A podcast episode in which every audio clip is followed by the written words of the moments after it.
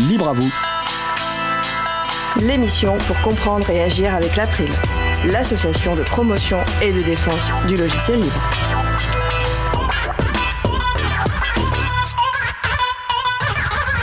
Bonjour à toutes, bonjour à tous.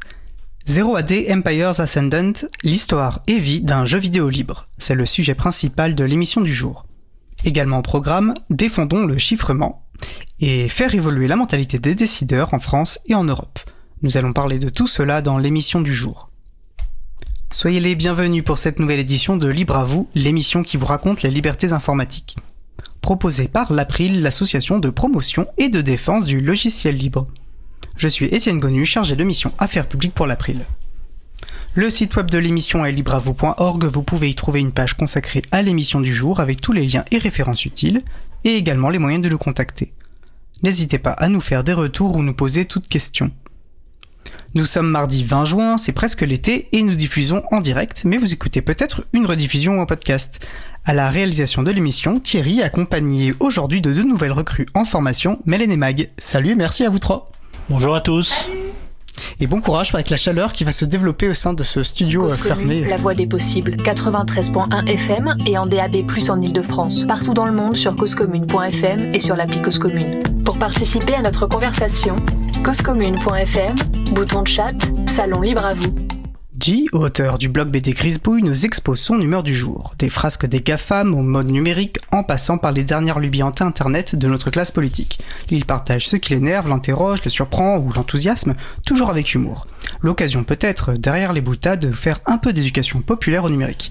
Salut G. Salut Étienne. Je crois qu'aujourd'hui tu veux défendre le chiffrement. Exactement, oui. Et donc salut à toi, public de Libre à vous.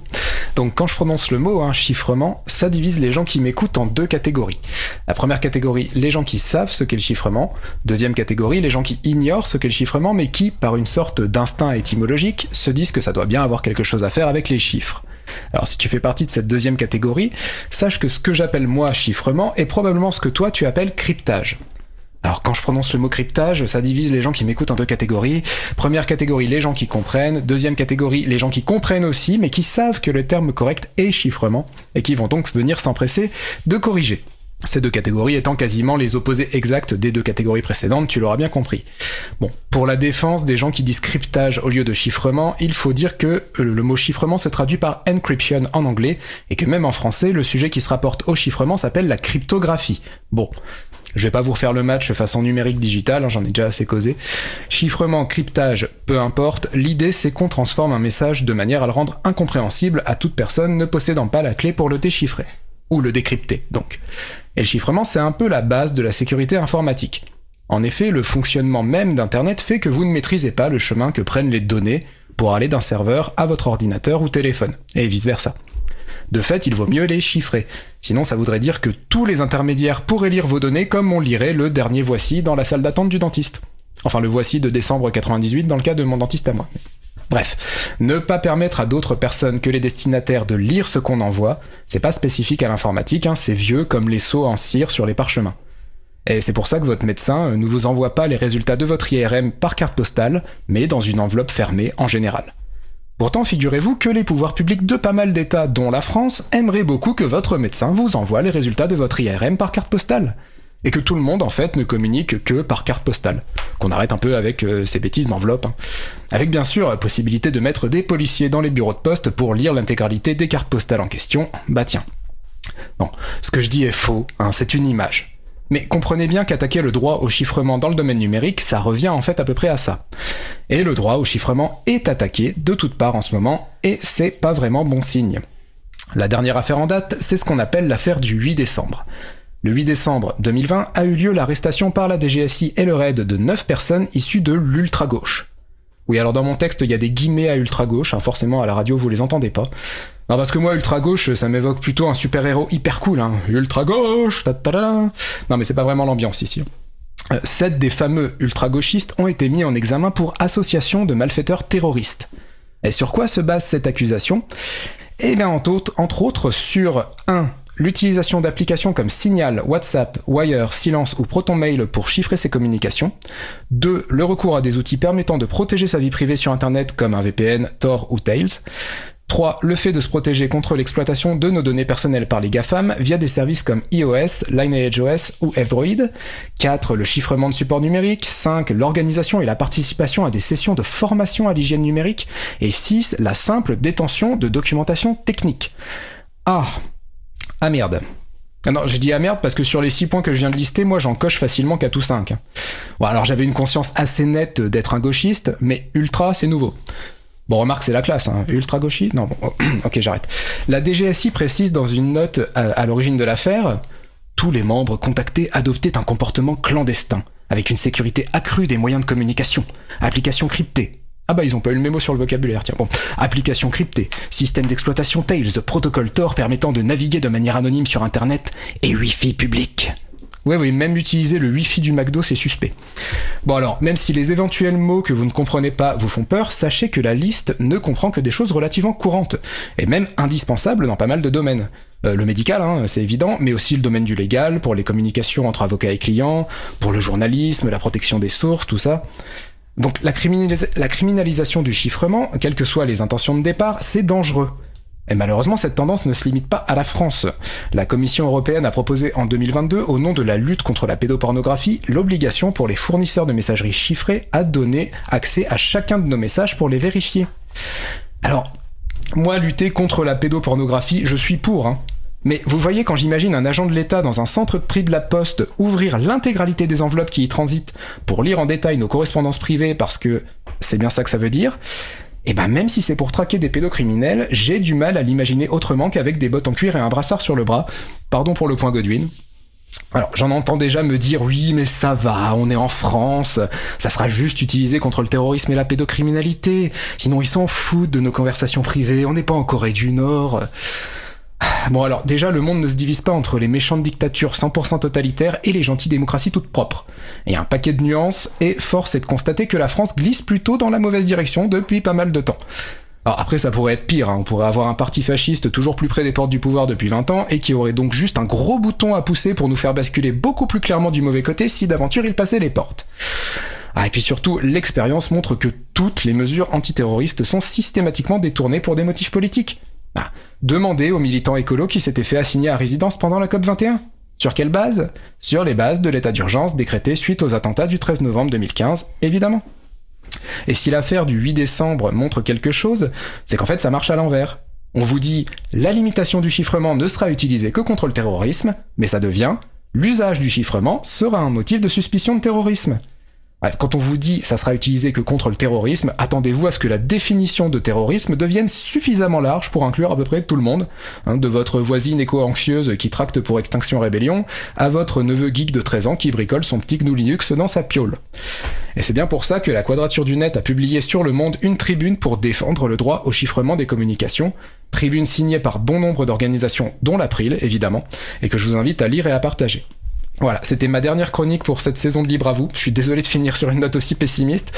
Pour le côté joyeux, voyez la chronique du mois dernier sur les événements libristes. En tout cas, je vous souhaite un bon été, pensez à vous hydrater et à chiffrer vos communications, et salut Merci J. Alors, une question de brûler les lèvres. Alors, c'est la dernière chronique de cette saison, mais est-ce que tu penses euh, nous faire euh, profiter de tes humeurs euh, la saison suivante? Pas si vous voulez bien de moi, oui. Ah, je pense que ce sera avec plaisir. On fera un petit sondage pour nos auditeurs, auditrices, mais merci encore pour cette chronique d'utilité publique. Effectivement, l'April s'engage, s'engage pleinement en soutien de ces tribunes de la quadrature du net, car évidemment, il y a une menace pour le chiffrement, mais c'est bien toutes nos libertés informatiques qui sont menacées, donc il y a, importance de faire un front commun.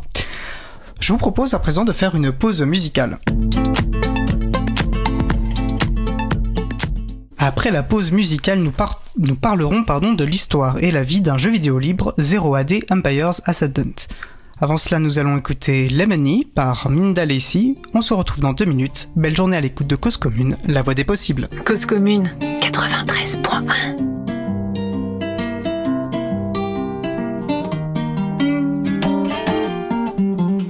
Lemon, lemon, lemon, there are too many, too many, too many, too many lemons in my pie. The pie was lemon, lemon, lemon, there are too many, too many, too many, too many lemons in my pie.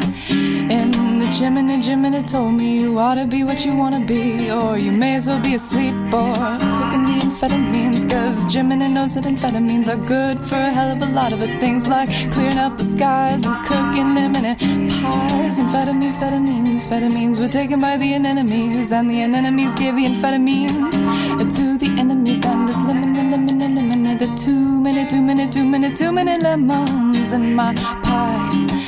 The pie was lemon, lemon, lemon, Another two minute, two minute, two minute, two minute lemons in my pie.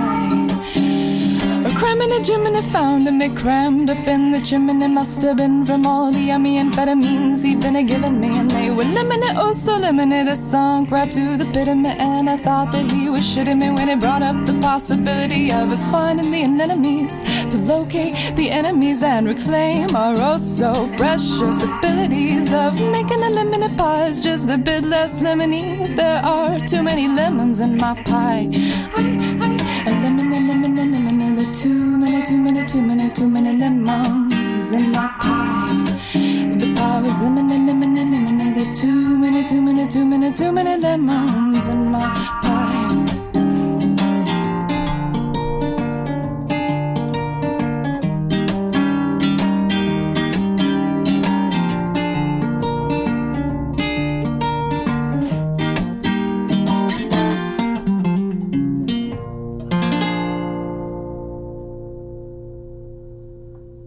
Nous venons d'écouter Lemony par Mindal Lacey, disponible sous licence libre Creative Commons partage dans les mêmes conditions.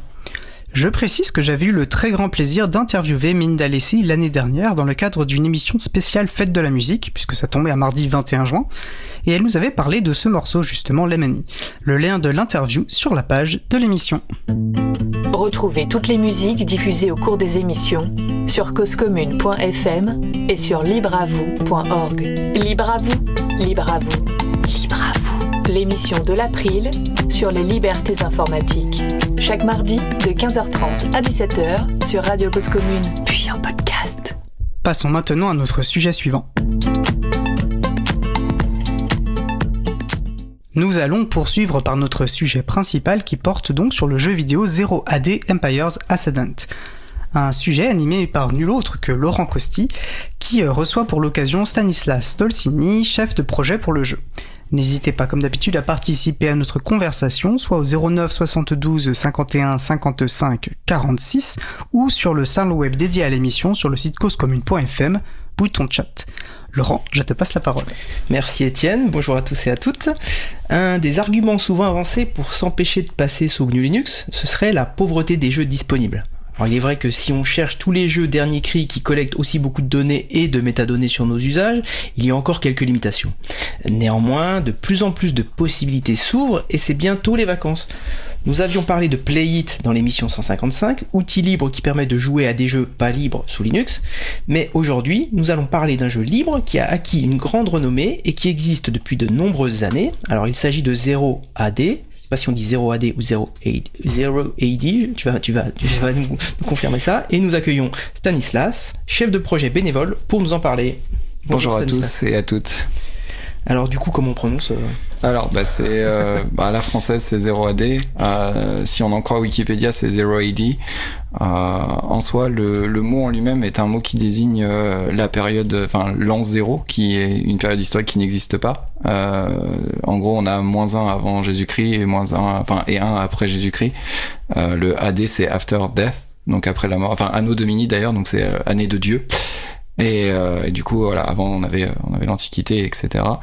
Et euh, donc en fait, cette, euh, ce nom-là a été choisi euh, par euh, par des gens qui m'ont précédé euh, pour euh, pour ce côté justement euh, qui permet d'une licence artistique un peu différente en disant bah voilà on fait un jeu qui est, a une grande euh, connotation historique mais on peut se permettre quand même de faire quelques écarts parce que ça reste un jeu et donc ça leur a permis d'avoir d'avoir ça. D'accord, merci pour cette explication que je n'avais pas, que je n'avais pas complètement cernée. Euh, Alors c'est vrai qu'on a quand même une forme d'universalité dans le libre où on essaie de trouver des noms quand même relativement imprononçables. Euh, c'est vrai que heureusement qu'il y a Empire Ascendant derrière, mais euh, c'est ça. Alors c'est un peu compliqué. Euh, on a on a quelqu'un qui est venu nous voir récemment, mais mais vous avez choisi un nom pourri, ça va pas du tout, etc. Euh, c'est vrai que c'est vrai que le, le, le, nom a pas beaucoup d'avantages face à prononciation. On, on, vient souvent nous voir en nous demandant si si OAD c'est bien parce qu'en plus sur le logo le, le O, enfin le logo ressemble plus à un O qu'à un 0. Euh, après, on a un avantage non négligeable, c'est que dans tous les distributions Linux, on est le premier paquet puisqu'on commence par un 0 et qu'on est tout en haut de la liste, euh, ce qui est quand même pas mal pour la visibilité. Euh, mais ouais, du coup, c'est c'est toujours un peu un peu compliqué d'avoir. Euh, enfin, voilà, ils ont choisi un nom il y a 20 ans et maintenant on, on fait. C'est difficile de changer. C'est difficile de changer. Après, à noter que du coup, euh, 0AD c'est l'équivalent d'Age of Empires et en gros, euh, donc ça ferait euh, si on avait Microsoft Age of Empires, Age of Kings, donc Microsoft la boîte, donc nous ça serait Wildfire Games, 0AD et euh, Empire's Ascendant. Donc en fait, l'idée c'était de faire euh, c'était de faire plusieurs jeux. Euh, bon, au bout de 20 ans, on en est toujours au premier. On, espère qu'on va le finir un jour et qu'on pourra faire d'autres choses. Euh, mais du coup, l'idée c'était d'avoir Empire Ascendant, Empire's Besieged et peut-être un jour une autre une autre suite qui qui suivra le jeu. D'accord, donc il y aura des, il y aura d'autres versions de jeu plus tard, euh, mm. au, gré des volontés des, des développeurs. Euh, justement, avant de rentrer peut-être plus, plus, dans le détail du jeu, est-ce que tu peux nous, nous raconter, nous expliquer comment on devient finalement responsable bénévole du jeu pour euh, pour Age of Empire, enfin pour pardon, pour Zero ID. Alors donc vous commencez par contacter Microsoft, euh, mais euh, non en vrai euh, moi ça s'est fait un peu un peu naturellement. En gros, euh, moi j'ai commencé il y a il y a 12 ans maintenant. Euh, je suis arrivé euh, sur les forums de 0AD avec euh, mon petit logiciel de 3D propriétaire et puis je voulais juste faire des modèles 3D. donc pendant pendant 6 ans, c'est ce que j'ai fait. j'ai travaillé principalement sur les modes. donc les modes c'est une modification de 0AD. Donc en fait ça permet d'avoir du contenu additionnel au gré de bah, des enfin des volontés de chacun euh, sur sur le jeu.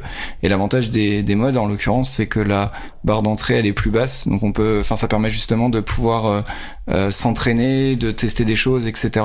Mettre un pied dans la contribution du jeu sans, sans que ce soit trop trop rude quoi. À noter que le jeu principal n'est qu'un mode du moteur de jeu derrière 0AD qui est Pyrogenesis. Et donc du coup j'ai commencé tranquillement à, à, faire ça. Donc j'ai fait j'ai fait quelques civilisations, les civilisations des Chinois par exemple qui a été ajoutée dans la dernière alpha, là, après, euh, après 10 ans de, de négociations. Donc une version alpha, pour les gens qui connaîtraient pas, c'est quoi une version alpha? Alors, euh, le, le mot-clé alpha a beaucoup de significations différentes. Euh, quand les personnes qui ont lancé 0AD ont, on dit qu'on était une alpha, ça avait un sens différent de maintenant. Euh, le mot consacré actuellement, je pense que ce serait early access. Euh, L'idée, c'est que donc dans français or, donc euh, accès rapide. Euh, accès avant la version avant, définitive ça, voilà. anticipé, je crois. Anticipé, voilà, accès, accès anticipé. Merci, beaucoup. Euh, mais donc du coup, en fait, c'est euh, le stade de développement aurait trois phases euh, la phase alpha, la phase bêta et la phase gamma. Euh, la phase gamma étant la version finale euh, livrée par les les, enfin, les sociétés qui font les jeux. donc alpha, c'est on, on explore un peu, on essaie de rajouter de nouvelles fonctionnalités. Il y a beaucoup, enfin, il risque d'y avoir des bugs, etc.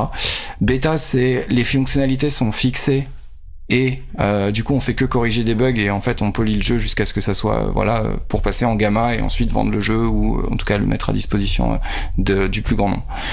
Euh, dans, dans les années euh, qui ont suivi, on, le mot-clé alpha a un peu perdu son sens et on est plus passé sur bêta. Maintenant, les gens ont plus, euh, voilà, bêta et accès anticipé, c'est plus les mots qu'on utilise.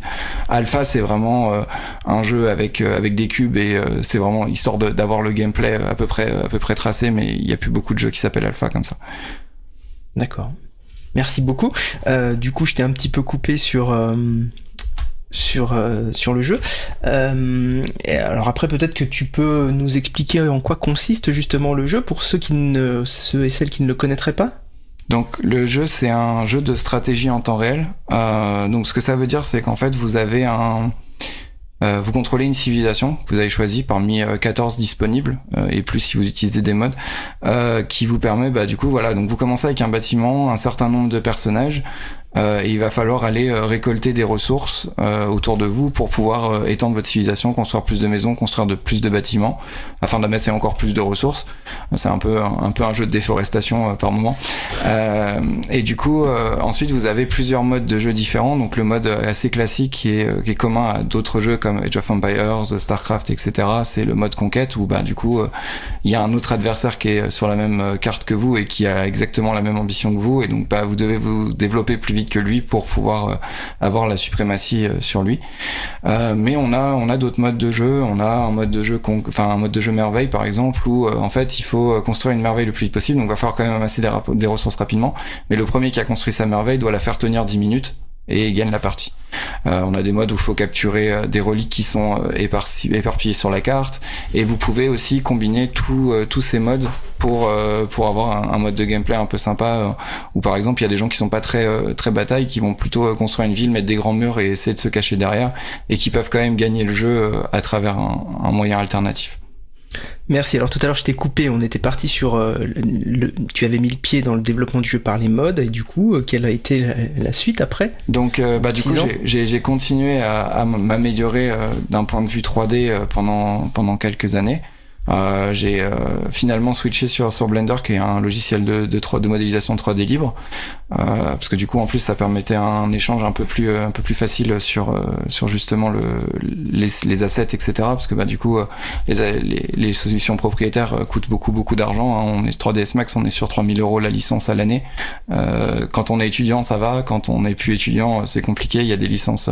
Quand on est étudiant, ça va parce que c'est payé par la fac. Hein, mais, mais... Non, non, non, parce que c'est en fait le, 3ds Max fournit, mais fournit des licences étudiantes ah. euh, avec des limitations. On peut pas faire ce qu'on veut avec les assets produits sur 3ds Max. Il y a pas mal de, de législation un peu un peu compliquée euh, là-dessus. Et euh, donc du coup Blender voilà est arrivé arrivé dessus et donc je suis passé dessus. Donc j'ai continué à m'améliorer. Donc au bout d'un moment en fait j'avais le même niveau que certains membres de l'équipe du jeu à cette époque-là et ils m'ont dit ben si tu veux tu peux tu peux rentrer en tant qu'artiste. En fait, la, la, décision de me faire rentrer dans l'équipe a toujours été un peu complexe parce que je faisais pas que des trucs artistiques. Je faisais aussi du code, je faisais aussi pas mal de choses différentes. Et en fait, euh, bah, me donner accès au code source, à la modification, en fait de pouvoir bah, genre vraiment infecter le jeu directement, euh, présenter entre guillemets des risques sur le fait que si moi j'étais pas totalement clean, euh, je pouvais bah, commencer à taper dans des, des zones qui étaient pas forcément destinées. Donc ils ont mis longtemps à décider que je méritais la confiance et que je pouvais rentrer dans le jeu. Bah, parce que pour bien comprendre, ça veut dire que euh, on sépare bien les compétences quand on invite des gens à contribuer au jeu. Il y a des gens qui ne font que du code et puis des gens après qui ne font que des, des, des choses artistiques, c'est ça? La plupart du temps, oui, les compétences des, des, des gens sont assez assez enfin assez fermées en fait. C'est souvent des gens qui sont très experts dans leur domaine de compétences euh, et qui bah du coup ne font que ça parce qu'en fait c'est on faut rappeler quand même que à la base 0AD c'est un hobby. Ça a été fait par par des hobbyistes. Euh, c'était des, des, fans d'Age of Empires et des joueurs du jeu qui euh, se sont mis ensemble en disant bon bah on a beaucoup modifié Age Empires mais on a un peu limité on voudrait faire notre propre notre propre jeu. Et donc ils se sont mis ensemble et ils ont créé euh, ils ont brainstormé pendant euh, pendant trois ans euh, sur euh, sur comment ils allaient faire le gameplay, etc. Ils ont commencé à travailler dessus jusqu'en 2009. Donc ils ont commencé en 2000, ils ont fini en 2009 et ils ont dit bon bah là euh, ça fait 9 ans, nos vies ont changé, on n'a pas forcément les moyens de continuer.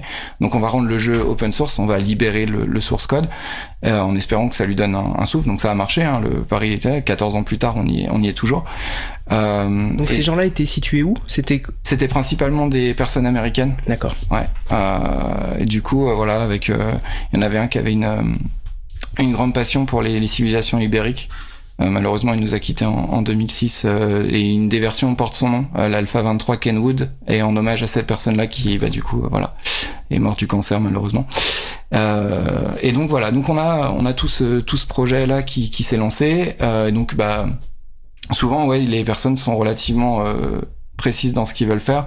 Euh, je sais pas, il y a des gens, euh, ce qui les intéresse, c'est euh, de travailler sur le moteur graphique, donc ce qui affiche les petits triangles, des polygones et tout, et des, unités sur le sur le truc pour que ça soit joli, etc. Et c'est la seule chose qui les intéresse. le gameplay, alors que ça les concerne pas, etc. Donc c'est vraiment ça mais ce sont des généralement des skill sets qui sont enfin des des, des, pardon excusez-moi euh, des euh, des compétences qui sont assez euh, assez spécifiques et assez précises et euh, qui sont relativement pas communes dans même dans le mhm. métier des programmeurs etc c'est vraiment des domaine un peu un peu un peu de niche.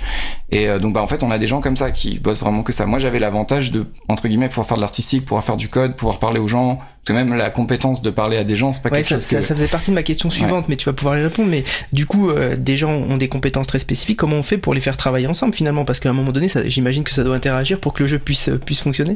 Alors la, réponse simple, c'est c'est compliqué. Il hein. y a il y a des gens qui travaillent mieux avec d'autres personnes que d'autres. On a toujours tous des comportements et des des caractères différents qui font que bah du coup il y a il y a un travail de de lissage à faire euh, pour que tout le monde s'entende bien et arrive à travailler en harmonie. Euh, après, 0AD a souvent travaillé par, euh, par vague, dans le sens où on a eu pendant un moment énormément d'artistes. Donc on a fait on a fait avancer vachement la partie artistique. L'alpha 24, c'était vraiment ça. On avait une nouvelle civilisation, on avait plein de nouveaux arbres, plein de nouveaux animaux, etc. Donc on a vraiment bossé là-dessus.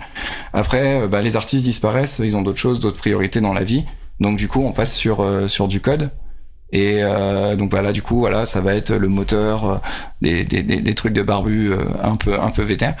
Et et donc du coup voilà donc ça ça dépend vraiment. Et donc bah en gros c'est faire travailler tous ces gens là de manière en harmonie. Donc bah par exemple les programmeurs vont souvent râler parce que les artistes sont entre guillemets un peu moins euh, euh, ils ont un peu, un peu moins rigoureux sur la façon dont ils gèrent leurs assets etc ce qui cause des bugs. Ouais. excuse-moi. Ah pardon. Les euh, les éléments du jeu. Donc euh, un, un, personnage c'est un asset euh, un, un, fichier qui contient les statistiques des unités c'est un asset etc et, et du coup ça veut dire que le personnage par exemple il va être trop trop volumineux pour voilà ou... dans les proportions. Ça va être ça qui va poser problème après la programmation. Il va être soit trop volumineux soit il va coûter trop en performance parce qu'il a trop de détails. Pour sa taille par exemple, euh, on va, on va dire voilà. Donc euh, chaque personnage est composé d'un certain nombre de triangles. Euh, plus il y a de triangles, moins il y a de performance.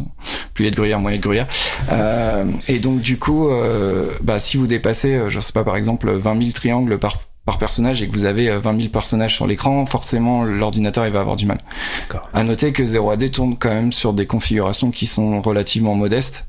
Euh, donc des ordinateurs qui ont parfois 10 ans, etc. Et donc bah euh, tout le monde ne peut pas faire tourner euh, le dernier euh, jeu AAA qui vient de sortir. C'est clair. Et donc c'est toujours un équilibre comme ça. Donc on a l'artiste qui veut absolument faire le truc le plus beau possible, le programmeur qui veut faire le truc le plus performant possible. Il faut trouver un juste milieu entre les deux en disant bah non mais on va pas mettre, on va pas brider complètement les gens, mais d'un autre côté on va pas non plus laisser un champ des possibles incroyable pour que, enfin, qui, qui nous entre guillemets nous embêtera dans le futur.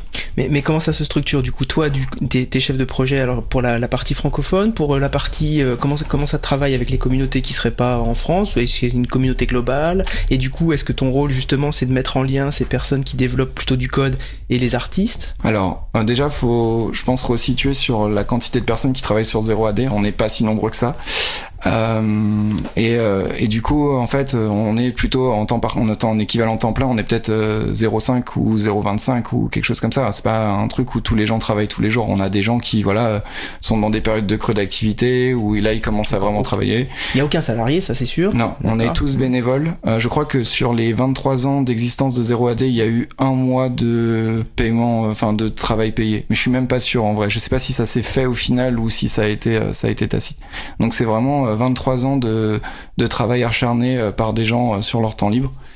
Et, euh, et donc du coup, ouais, c'est toujours un peu...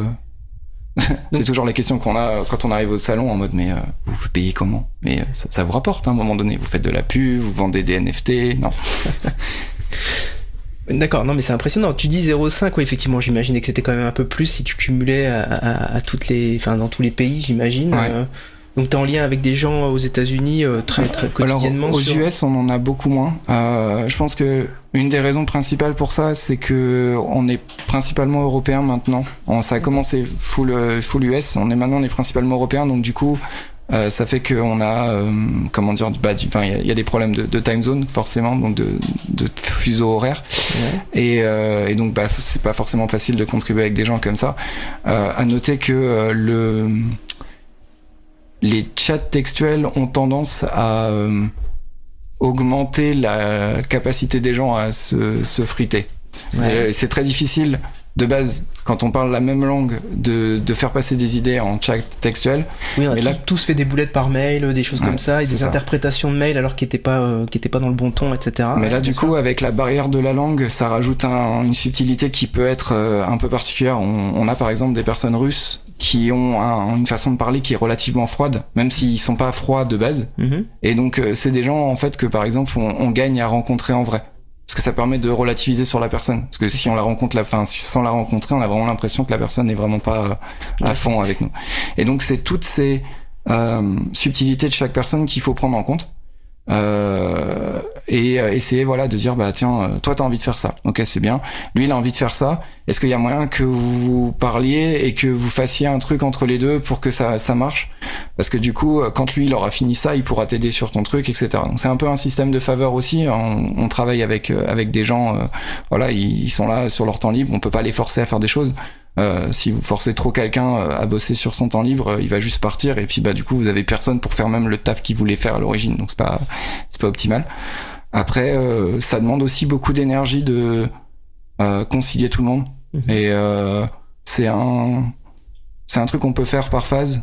Euh, genre sur le long terme, ça finit par user les personnes qui le font, mhm. et c'est pas forcément, euh, enfin, c'est même des fois ça devient plus contre-productif parce qu'on n'est plus en état de gérer les gens, et donc euh, voilà, donc il y a, y a, pas mal de choses à mettre en, en, place et en perspective comme ça. Et du coup, tu parlais des Russes, il y a, y a, des occasions de les rencontrer au FOSDEM, des choses comme ça C'est ça. Bon là, du coup, c'est un peu difficile avec la les, les configurations géopolitiques actuelles, mais mais oui, du coup, on a pu on a pu le rencontrer plusieurs fois au FOSDEM, donc on avait des Hollandais. Le FOSDEM, c'est une rencontre euh, de, de, libristes euh, qui se passe à Bruxelles en général. C'est ça. C'est quoi C'est la plus grande rencontre internationale, non d'ailleurs, le FOSDEM? Il a pas un truc comme ça? bah, on, se regarde, on, se regarde, on croise nos regards, mais on n'est pas, on n'est pas sûr. On va vérifier. Ok, on vérifiera. Merci. Mais, euh, mais du coup, voilà. savoir. C'est un, c'est, enfin, c'est un grand, une grande rencontre hein, dans, dans une université à, Bruxelles. Euh, l'occasion de voir pas mal de gens. On sait beaucoup de projets. Il n'y a pas beaucoup de jeux. C'est rare qu'on, qu'on voit d'autres, d'autres gens qui font des jeux. Euh, mais on y travaille, euh, on essaye de, de, réorganiser des choses euh, avec Godot, donc le, le, moteur de jeu libre. On a, ils ont, bah là, ils ont bénéficié d'une carrière flamboyante ces derniers temps avec euh, toutes les subventions qu'ils ont reçues. Donc ils nous ont un peu snobé au FOSDEM cette année, mais euh, mais on d'accord. Mais on espère qu'on pourra quand même retravailler avec eux. On leur lance un appel. Ouais, c'est ça. retravailler un peu avec les gens de Zero ID. Non non, avec tous les gens qui font euh, qui font du jeu vidéo dans le monde de l'open source, parce que je pense que comme je disais tout à l'heure, c'est une série de compétences de niche et, et on gagnerait tous à travailler ensemble plus parce que ça permettrait justement d'avoir euh, plus de, bah, de ressources pour chaque projet. Très bien. Écoute, euh, alors j'ai entendu tout à l'heure que tu parlais de la libération du moteur vers 2009, je me trompe pas C'est ça. Donc du coup, le jeu, il est libéré depuis 2009 et euh, donc c'est un jeu libre finalement qui a pas mal de. Et avant 2009, il avait euh, il avait tourné quand même quelques années aussi? En fait, ouais, il était. Alors c'était un c'était un freeware, donc le code n'était pas libéré, il mhm. était la possession de bah, des développeurs de l'époque, mais du coup le jeu était gratuit et c'était vraiment une volonté qu'ils avaient de, de, le rendre de le rendre accessible c'est juste que je pense que l'open source n'était pas aussi développé euh, à cette époque-là qu'il l'est maintenant. Et donc du coup, ils avaient juste dit. on a failli euh, à un moment donné se faire acheter par euh, une boîte. Je crois qu'ils ont proposé un million d'euros, je crois, pour acheter le, jeu avant qu'il devienne open source. D'accord. mais du coup, voilà, donc c'est toujours c'est toujours un peu intéressant d'avoir d'avoir l'évolution. on parle d'argent un peu. Il y a eu un, un crowdfunding en 2013 euh, sur une plateforme qui s'appelle Indiegogo, donc euh, crowdfunding, euh, amassement d'argent de, masse euh, par par des personnes. Donc, et du coup, cette enfin cette campagne de fonds a pas forcément marché comme les développeurs l'attendaient. en gros, ils voulaient à peu près 160 000 euros et même, je pense que c'était même pas assez en vrai. Ça leur permettait d'embaucher un développeur à plein temps pendant un an pour essayer de finir le jeu. Euh, la dernière fois, euh, j'ai regardé, je regardais les forums et je suis tombé sur un post de 2010 qui disait bon, euh, quand est-ce qu'on finit le jeu? Ça bon, on n'est pas trop loin, etc. Donc voilà, on est encore là 13 ans après, donc je pense que on va toujours se poser la question. mais c'est vrai que du coup, en fait, donc on a récupéré 40 000 euros sur les 160 000. Et contrairement à d'autres plateformes, Indiegogo permet aux, enfin, aux réceptacles de garder l'argent. Euh, ça peut continuer à servir de fond, euh, etc. Donc ça nous permet en fait nous de survivre actuellement. On a on a à peu près 500 et quelques euros de frais de serveur par an. Oui, bien sûr. Plus 100 euros euh, de Apple Developer, plus deux trois autres trucs en plus qu'on paye tous les ans. Apple Developer, c'est-à-dire? C'est en gros pour pouvoir déployer des applications sur Apple. D'accord. Il faut payer 100 euros par an. C'est chouette. Et si jusqu'à 2019, c'était pas encore trop gênant de pas l'avoir. Maintenant, en fait, dès l'instant où vous, enfin, si vous ne faites pas tout le processus de validation par Apple, vous ne pouvez pas lancer d'application, euh, enfin, sans obliger les gens à ouvrir des terminaux et à taper des commandes un peu obscures, euh, à lancer des trucs. Si vous téléchargez une application qui vient de d'une source non signée, elle est marquée comme corrompue et il vous dit de la mettre à corbeille. Super, merci Apple. Très bien, donc l'argent que vous collectez, c'est vous en reversez une petite partie. Hein. C'est voilà, c'est ça. On, on, supporte les GAFAM, on est on est vraiment à fond. Mais euh, mais ouais, du coup c'est euh, c'est ça. Donc euh, en gros, c'est notre fonds de roulement. Là, il nous reste 27 ans, donc on a 27 ans pour finir le jeu. Et après, on a on a les donations chaque année. Donc en fait, tout le monde est en mesure de faire des donations. je crois qu'il y a via PayPal ou dans certains cas, vous pouvez les faire par virement bancaire. C'est un peu mhm. plus compliqué parce qu'il faut contacter. donc en gros, 0AD est sous le le joug d'une entreprise, enfin d'une association à but non lucratif américaine qui s'appelle euh, SPI, donc Software for the Public Interest, euh, logiciel dans l'intérêt public, euh, qui, euh, bah, qui du coup manage, enfin gère les fonds de plusieurs projets, notamment Arch Linux, Battle for Westnot, donc il y a un autre jeu libre. J'allais en parler. Ouais. Voilà, et, et, et d'autres projets. je crois qu'il y a Adelia Linux peut-être. Enfin, il y, en a quelques-uns. Je suis pas sûr que Debian n'y soit pas aussi. D'accord. Je saurais pas répondre. Mm. Mais euh, mais voilà, donc ils ont un, ils ont un certain nombre de projets comme ça dont ils gèrent les fonds et euh, donc l'avantage c'est que bah comme c'est une, une, association à but non lucratif américaine, ils ne payent pas d'impôts sur euh, sur les sur l'argent qu'on a. Sur les dons qui, qui, qui sont reçus, d'accord. Mhm. L'inconvénient, c'est que du coup, euh, l'utilisation de l'argent est restreinte par ça. Même dans les questions d'entrée, etc.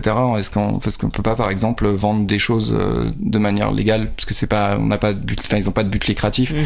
Donc, pour justifier euh, la réception de d'échange entre guillemets, il faut que ça soit un échange en mode, je vous donne un t-shirt, vous me donnez ce que vous voulez, mais en fait, moi, je vous donne le t-shirt, vous vous me donnez une somme d'argent. C'est un peu, voilà, c'est c'est pas donc c'est toujours un peu un peu compliqué. Donc c'est pour ça en fait dès qu'on a des dépenses à faire et tout, c'est toujours un peu faut qu'on s'arrange pour voir comment on peut euh, faire des choses, comment on peut rendre ça légal, donc faire des devis, faire des choses, etc. Parce que du coup il y a toute la partie euh, administrative à gérer derrière qui devient un peu plus compliquée.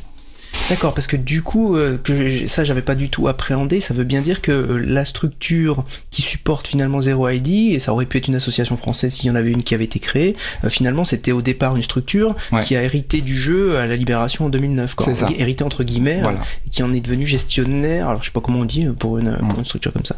D'accord, ok, ouais, donc effectivement, ça vous renvoie aux États-Unis par rapport à par rapport aux dépenses, c'est peut-être pas, pas forcément simple. Voilà, et bah, du coup, la raison pour laquelle il n'y a pas d'assaut française de 0AD, c'est que pour l'instant, on n'est pas suffisamment nombreux pour euh, justifier euh, le travail juridique, enfin entre guillemets juridique, mais de, management d'une association euh, à faire. Quoi si j'étais, euh, si j'avais 25 euh, personnes en France, peut-être oui, on envisagerait d'avoir, euh, d'avoir un trésorier, un truc, etc. Mais là, oui, il faut déposer, écrire des statuts, déposer des statuts, faire une assemblée générale ordinaire, tous les ans, etc. De création, etc.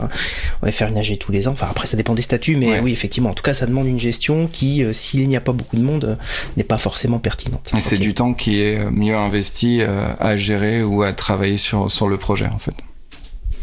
Très bien. Alors du coup, euh, c'est vrai que tu as, tu as parlé de Battle for Westnot, qui est aussi un jeu qui est quand même très connu dans la dans la dans les communautés du libre. Euh, alors un peu comme Battle for Westnot, c'est quoi à ton avis les, les, éléments qui ont fait le succès du, du jeu? Si, si, parce que là on peut on peut considérer quand même que c'est un grand grand succès du libre. Euh, pour les libristes, quand on leur parle de Zero ID, en général ils, savent de quoi il s'agit. Euh, comment tu expliques peut-être le, le, succès du jeu? Alors bah du coup je pense que le nom a beaucoup euh, beaucoup aidé. c'est clair. Euh, non, en vrai, euh, oui. Donc le nom, le fait que ça soit gratuit, euh, ça, ça, ça aide pas mal quand même parce que du coup, ça propose non seulement une alternative open source à des jeux comme Age of Empires, Starcraft, etc., mais aussi une alternative gratuite. et du coup, il y a beaucoup de gens. on a tous eu été enfants, étudiants, pas beaucoup d'argent, et c'est toujours sympa d'avoir un jeu qui est jouable et qui permet bah, justement de, bah, de, de, quand même passer le temps. Là, on a eu un, un petit moment, un petit moment sympa quand j'ai reçu un message à Noël là d'une famille qui justement faisait des parties d'Age of Empires tous les ans. C'était leur, c'était leur tradition quand ils, à Noël ils faisaient ça. Et en fait cette année ils avaient plus assez de licences pour jouer tous ensemble. Et ils sont tombés sur 0 AD et du coup ils ont fait une partie de 0 AD à la place. Donc c'est ce genre de, de petits, petits moments sympas qui fait plaisir, c'est le message qu'on qu'on aime bien recevoir. Euh, je pense qu'aussi niveau euh, on parlait graphisme tout à l'heure. Euh, vraiment, la qualité graphique, enfin la beauté du jeu a fait que c'est un de ses succès. C'est aussi une des raisons parfois pour lesquelles les performances peuvent être un peu souffrir un peu, mais mais c'est vraiment ça qui qui dans le le fait briller, puisque en fait souvent on a pas mal de gens qui sont plus des programmeurs que des artistes à la à la base même s'ils ont tous un petit côté artiste sur le jeu vidéo. Et du coup, ça, ça permet justement d'avoir, on a vraiment eu cette chance d'avoir, d'avoir des artistes qui ont pu contribuer et travailler sur 0AD.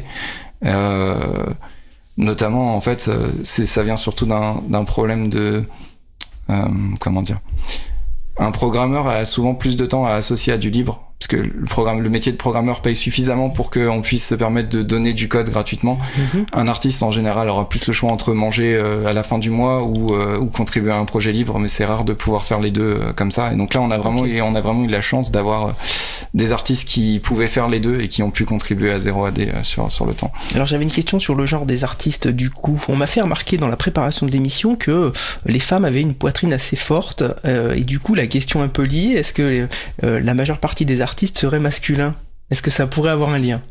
Alors oui, la majeure partie des artistes a été masculin. Je pense qu'il y a eu, en vrai, il y a, eu quelques filles sur 0 AD euh, au fil des années, euh, mais du coup, la, majeure partie des artistes étaient masculins. Lors de la euh, refonte de toutes les unités, c'était une personne masculine qui a fait les designs. J'imagine qu'il avait des, goûts très très personnels sur sur le sur le corps des, unités. Les, les, les, garçons sont assez assez balèzes physiquement ont une démarche assez assez masculine. Et, euh, et du coup bah, les, les, personnages féminins ont un peu hérité de, de, ce, cet œil euh, disons intéressant sur sur ça. Euh, donc à noter que voilà donc euh, en gros voilà on arrive avec des contributions comme ça parfois. Euh, là en l'occurrence c'était un des artistes officiels de l'équipe. Donc voilà il a fait il a fait ses modèles. Il a, le but c'était de euh, passer 0 AD euh, 5 ans en avant euh, parce qu'on avait commencé à prendre du retard et nos modèles ils commençaient vraiment à être à être vieux. Euh, donc bah du coup on a des contributions comme ça et bah après libre à chacun de venir et nous proposer un, un modèle féminin plus anthropomorphique très bonne réponse. Merci à toi. Je pense qu'on va s'autoriser une, une pause musicale Étienne? Bah, ça me paraît euh, un bon moment dans le timing de l'émission, effectivement. Euh, bah, je vous propose d'écouter euh, ce qui est le thème principal de du jeu, hein, On Bound par Omri Lahav. On se retrouve juste après, toujours l'écoute de Cause Commune, la voix des possibles. Cause Commune 93.1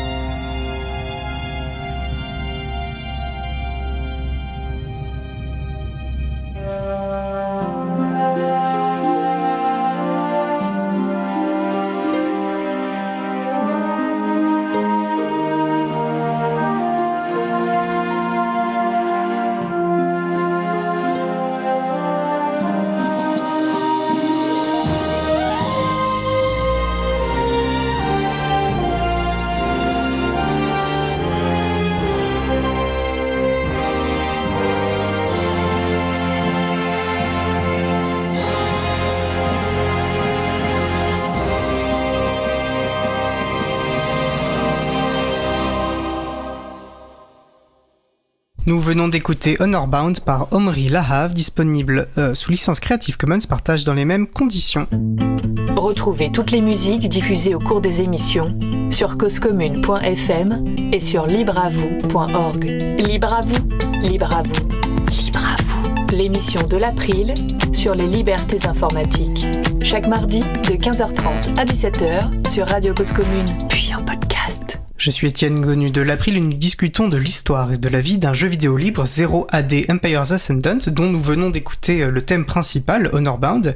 Enfin, plus précisément, c'est Laurent Costi qui discute avec Stanislas Dolcini, chef de projet pour ce jeu. Et donc, bah, toutes, les, toutes les licences, euh, toutes les musiques du jeu sont sous licence libre, il me semble, hein, comme le reste euh, des... des assets graphiques, ouais. Des assets, du coup, voilà, des assets graphiques, entendu.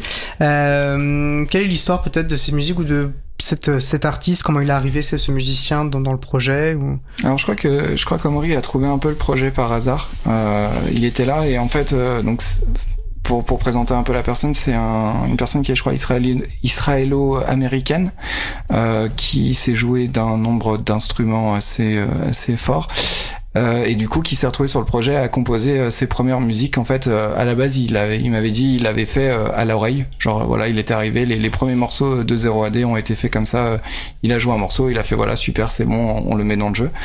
Et ensuite en fait plus bah lui son expérience elle a augmenté. Je crois que là il a il a fait une bande son pour une série qui a été au il y a eu un festival là sur des séries il y a pas longtemps à Lille je crois. Du coup il a fait toute la bande son je crois qu'il a fait des bandes son pour des films. Enfin il a fait pas mal de choses différentes dans sa vie. Et donc, bah, du coup, euh, fort de cette expérience, il a continué à, à, faire des, à faire des musiques euh, bah, de mieux en mieux. Quoi. On a vraiment un, on a vraiment une chance incroyable d'avoir, d'avoir ces musiques-là et surtout cette licence-là. Euh, à noter là d'ailleurs que du coup on est en discussion, mais il y a un deuxième album qui a sorti parce qu'en fait euh, il y avait le premier album est disponible sur Spotify et Bandcamp. Euh, donc euh, voilà, et puis bien sûr euh, de façon libre sur le site, vous pouvez les télécharger directement. Et on est en train de travailler pour avoir le deuxième album. En fait, on a rajouté 26 nouvelles musiques dans la dernière version et elles vont être incluses dans un nouvel album entre guillemets disponible aussi sur sur ces plateformes là.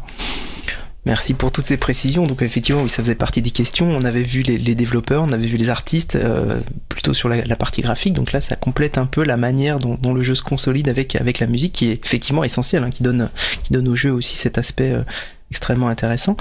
Euh, alors tout à l'heure, c'est vrai que je t'ai posé plusieurs fois la question, on a dérivé, mais c'est, c'est, je trouve plutôt plutôt naturel. Du coup, c'est, c'est sympathique. Mais est-ce que tu peux revenir un peu sur, sur ton bagage initial qui a fait que tu as tu, tu es arrivé là où tu en es dans, en, bénévolat dans, dans, le jeu, mm. quel parcours tu as euh, en termes de formation initiale finalement? Ok. Ah, donc avant d'arriver sur 0AD, moi en fait donc j'étais euh, j'étais j'avais 17 ans donc j'étais encore au lycée. Euh, moi à la base je voulais faire euh, un peu de création graphique etc. Donc je m'orientais plutôt vers une une école de d'art en fait euh, etc et puis bon après avoir euh, vu pas mal de conseils d'orientation et tout ils m'ont dit non ça va pas être génial etc donc euh, c'est le métier du jeu vidéo c'est bouché on va pas s'en sortir etc donc je, je suis parti dans une carrière un peu plus classique. On m'a dit de pas faire de prépa, j'ai fait une prépa. Euh, donc j'ai fait une école d'ingénieur, j'ai fait, fait mes 5 ans. donc c'était une prépa intégrée, donc c'était un peu plus facile qu'une prépa classique parce qu'il n'y avait pas le concours à la fin. Euh, et donc du coup, ouais, j'ai fait 5 ans d'ingénieur, donc c'était euh, ingénieur généraliste, donc j'ai fait, j'ai fait de la méca, j'ai fait de l'électronique, j'ai fait, je fais pas mal de choses différentes. Et après, j'avais une spécialité informatique et avec un petit, euh, un petit, une petite cerise en plus sécurité, voilà. Donc maintenant, actuellement, là, je travaille, je suis, je suis consultant informatique pour une, une entreprise qui s'appelle OnePoint, voilà. Donc j'interviens sur, sur chez des clients pour, pour développer des solutions. Alors pas en libre a priori? Non, non pas en libre. Non, on peut pas malheureusement. Il y a, des possibilités. Quand on va à l'open source expérience, on se rend compte qu'il y a quand même pas mal d'entreprises qui font du libre, mais euh, mais ouais, c'est là, c'est pas le c'est pas le cas. C'est pour ça que tu tu t'impliques dans 0 AD. C'est ça. Et donc du coup voilà donc pour finir vite fait l'arrivée donc je suis devenu artiste, je suis rentré dans l'équipe euh, et puis en fait euh, le chef de projet euh, qui était en thèse sur sur de la physique euh, des supraconducteurs euh, a à s'effacer de plus en plus parce que bah, du coup ça prenait quand même beaucoup de temps. Et en fait, petit à petit, bah, j'ai repris des petits morceaux par-ci, par-là, etc. Donc je les ai ajoutés à mes responsabilités précédentes. Euh, Jusqu'à ce qu'en fait, à un moment donné, ils me disent, bon, bah, est-ce que ça te dirait pas de, de devenir le chef de 0AD Alors moi, c'était pas exactement là que je voulais aller. En fait, je pensais qu'il allait finir sa thèse, revenir, et puis que je pourrais continuer à, travailler dans mon coin, etc. Et du coup, je me suis retrouvé avec euh, avec ce poids-là sur euh, sur les épaules. Euh, le début a été a été relativement euh, compliqué parce que ça faisait deux ans qu'on n'avait pas sorti de version, donc j'avais une pression. Alors la pression, moi je préfère la boire, mais là du coup je me la suis mis très fort sur les épaules. C'est quelle année ça? Quand tu dis C'était alors c'était en 2020 c'était l'année juste avant le Covid, je crois. D'accord. 2000, ouais, c'était 2020. C'était la dernière année avec le FOSDEM. On est allé, on y allait. Et euh, du coup, voilà, on m'annonce, euh, bah, du coup, je vais arrêter. Et puis, euh, est-ce que tu veux prendre les rênes du projet? Et, et, donc, du coup, la version peinait à sortir. On avait pas mal de problèmes. Il y avait les distributions Linux qui nous disaient, vous dépendez de telle telle dépendance. nous, on va la supprimer. Donc, 0AD va disparaître de toutes les distributions. faut que vous sortiez une version et tout. Euh, donc ouais, c'était vraiment pas, euh, pas, pas un bon début. Puis du coup, euh, je pense que j'avais un peu la pression de faire mes preuves en mode genre on m'a donné ce titre mais je le mérite pas et donc du coup j'ai vraiment j'ai vraiment pris vraiment pris cher sur cette année-là. Euh, du coup j'ai finalement réussi à sortir une version puis j'en ai sorti une autre puis là on a sorti l'alpha 26 l'année dernière. Euh, là on devait sortir l'alpha 27 courant courant été en fait Là, je suis pas, enfin, actuellement, j'ai pas assez de temps pour le faire, donc on a préféré euh, justement la, reporter euh, en disant bah comme ça en fait en gros notre process fait que lorsqu'on va sortir une version on arrête de développer des nouvelles fonctionnalités ce qui fait qu'on perd des contributeurs parce que les gens ne sont plus intéressés. Enfin, l'intérêt c'est genre de corriger tous les bugs qui vont arriver. Et en général, il y en a quand même assez un, assez grand nombre. Et donc du coup, bah tous les gens ne veulent plus contribuer parce que c'est plus fun. Il y a il y a, plus que des bugs à corriger et ça personne n'a vraiment envie de le faire. Et euh, du coup, en fait, plutôt que de bloquer le développement en disant bah là peut-être dans 4-5 mois, je serai en mesure de faire une nouvelle release, on a dit bon, on arrête le process, on recommence comme si c'était une nouvelle version, vous continuez à ajouter des fonctionnalités et puis on verra on verra dans 6 mois comment comment ça se passe quoi. Très bien, merci pour ces éclairages encore. Euh, alors, qu'est-ce qui vous fait dire que le jeu n'est pas fini? Quand est-ce que vous estimerez que le jeu est fini? C'est quoi votre euh, finalement votre but, euh, votre horizon pour dire que le jeu le jeu sera vraiment terminé? Alors, je pense que il y a, une façon dont le jeu va se finir, c'est si un jour il n'y a plus de contributeurs, ça, ça sera la fin, la fin technique du jeu. Comme je disais, le, jeu est, est, la somme des travaux de chacun des contributeurs. Du coup, ça peut ressembler à justement un amalgame un peu un peu étrange vu de l'extérieur, mais c'est du coup un peu ce qui fait sa force aussi, parce que c'est euh, des gens avec des motivations différentes qui travaillent sur sur un projet comme ça. Euh, on va avoir des gens qui sont vraiment à fond euh, sur sur le gameplay, la compétitivité, les statistiques, etc. On va avoir des gens qui vont être en mode bah je voudrais que les arbres y repoussent, je voudrais pouvoir gérer ma ville, je voudrais pouvoir avoir plus de, de ressources, etc.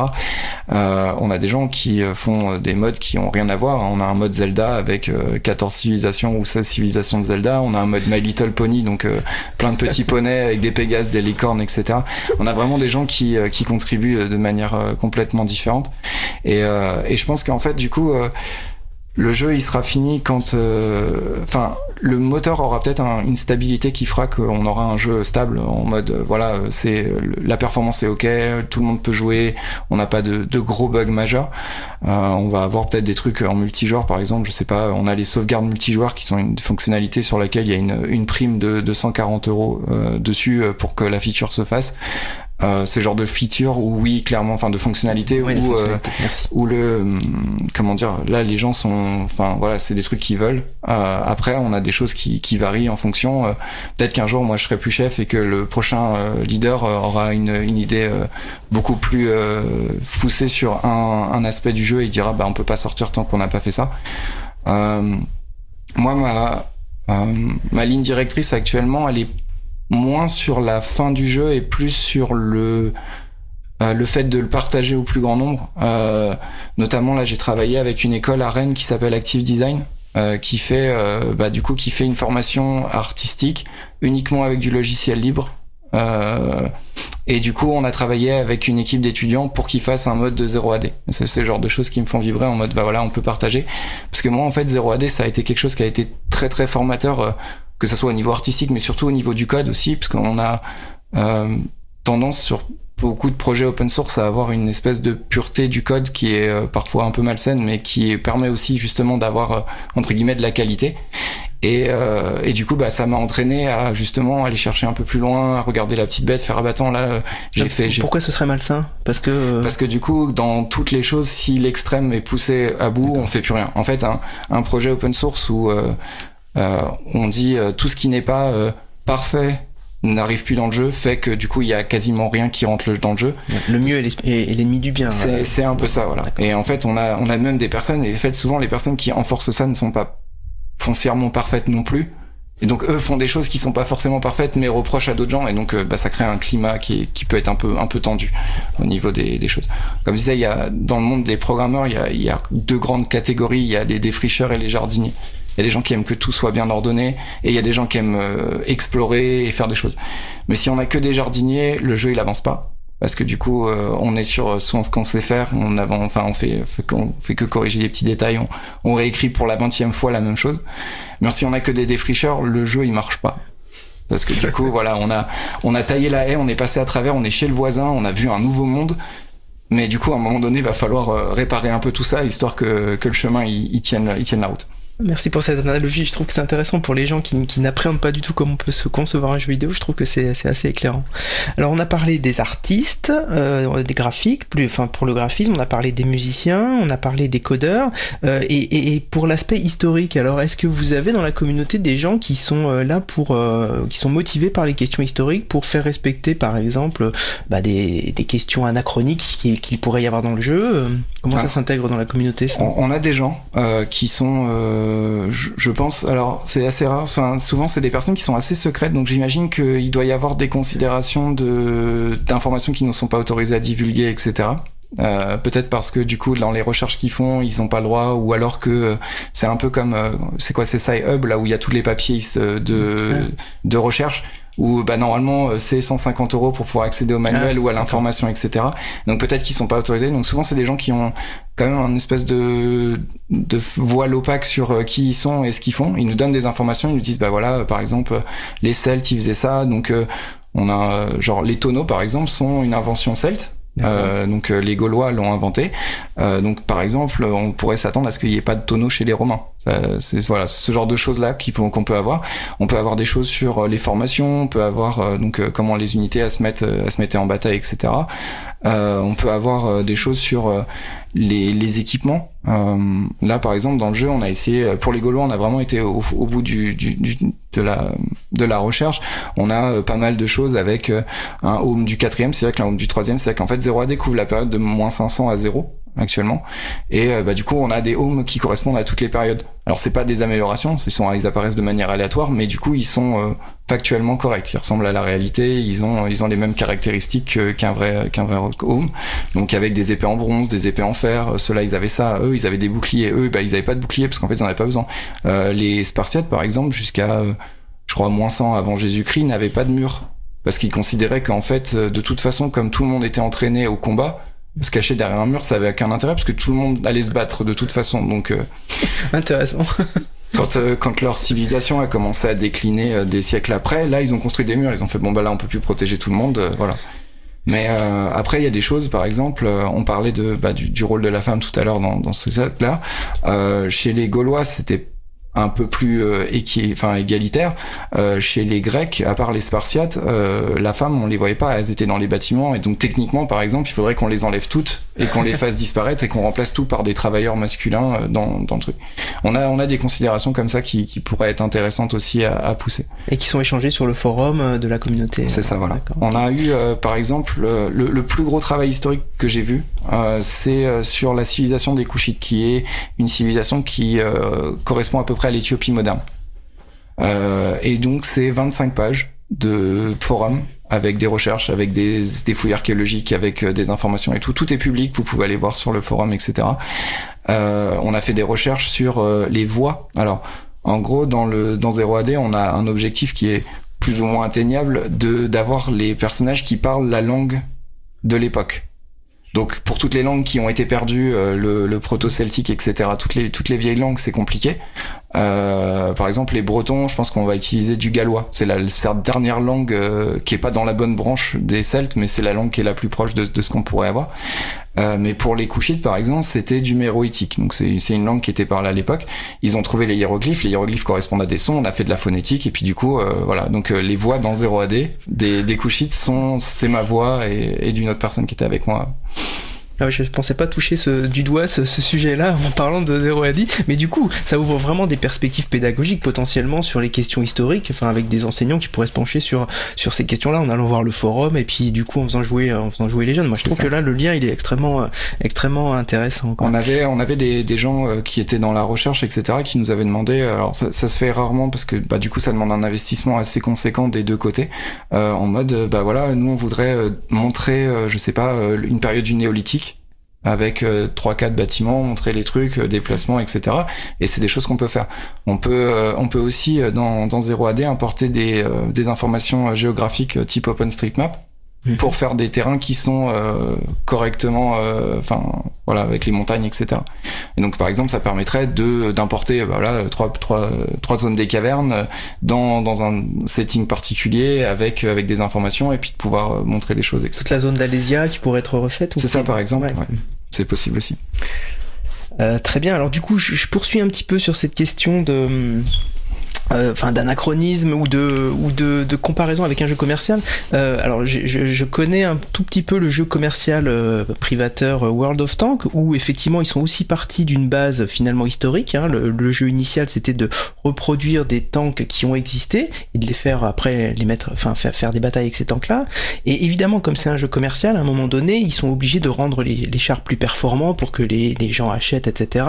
Et, et, du coup ils sont ils sont forcés de prendre des prototypes qui n'ont pas existé. Euh. du coup, finalement, quand on est dans un jeu libre, on n'a pas cette contrainte-là. On n'est pas, euh, on n'est pas obligé de, d'avoir des anachronismes pour, pour, rendre le jeu euh, attrayant. Quoi. Finalement, on n'a pas cette contrainte-là. Alors, on l'a pas directement. Dans l'absolu, c'est, même, la même analogie qu'avec le code. C'est-à-dire que dans l'absolu, on pourrait écrire du code parfait. On pourrait faire un moteur avec 100% du code qui est 100% parfait et qui tiendra toute la vie et ce sera bien. Le souci, c'est que à la fin de la journée, ça reste un jeu.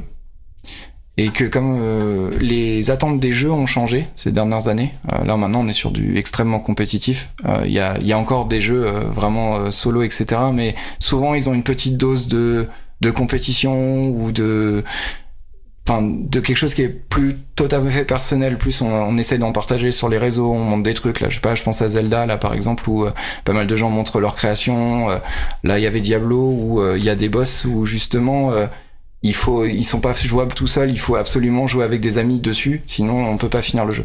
Et en fait donc là on a une communauté sur le 0AD qui est très très vocale sur la question de l'équilibrage et du multijoueur.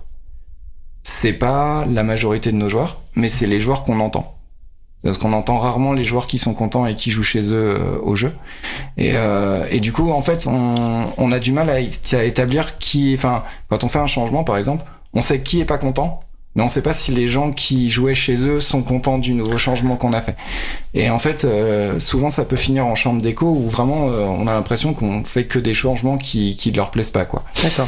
Et, euh, et donc là, pour cette question-là aussi, c'est on peut aller euh, très loin dans l'historique, euh, faire des recherches. Ah bah tiens, là le bâtiment il avait 15 colonnes, euh, il était plus large, etc. Mais du coup, si le jeu il est plus jouable parce que bah en fait pour placer euh, je sais pas, le monument d'Alicarnasse, euh, il faut une carte qui fait 20 par 20 et que nous on a que des cartes qui font 10 par 10, bah enfin voilà, donc les gens ils peuvent pas en profiter, le modèle il sert à rien et donc on a quand même des contraintes techniques qui limitent un peu le côté historique. Après, euh, le entre guillemets, c'est un débat. Il euh, y a des gens qui vont nous dire, ouais, mais en fait, on s'en fiche. Des gens qui veulent jouer en multijoueur. Euh, nous, on veut absolument que on ait bah là, c'est une armée avec 4000 personnes. Je veux 4000 personnes. Le reste, c'est pas intéressant, quoi. Donc, c'est toujours un, un, équilibre un peu un peu fragile à trouver. Euh, souvent, ça se joue à la motivation des développeurs plus que plus qu'à la motivation de la communauté.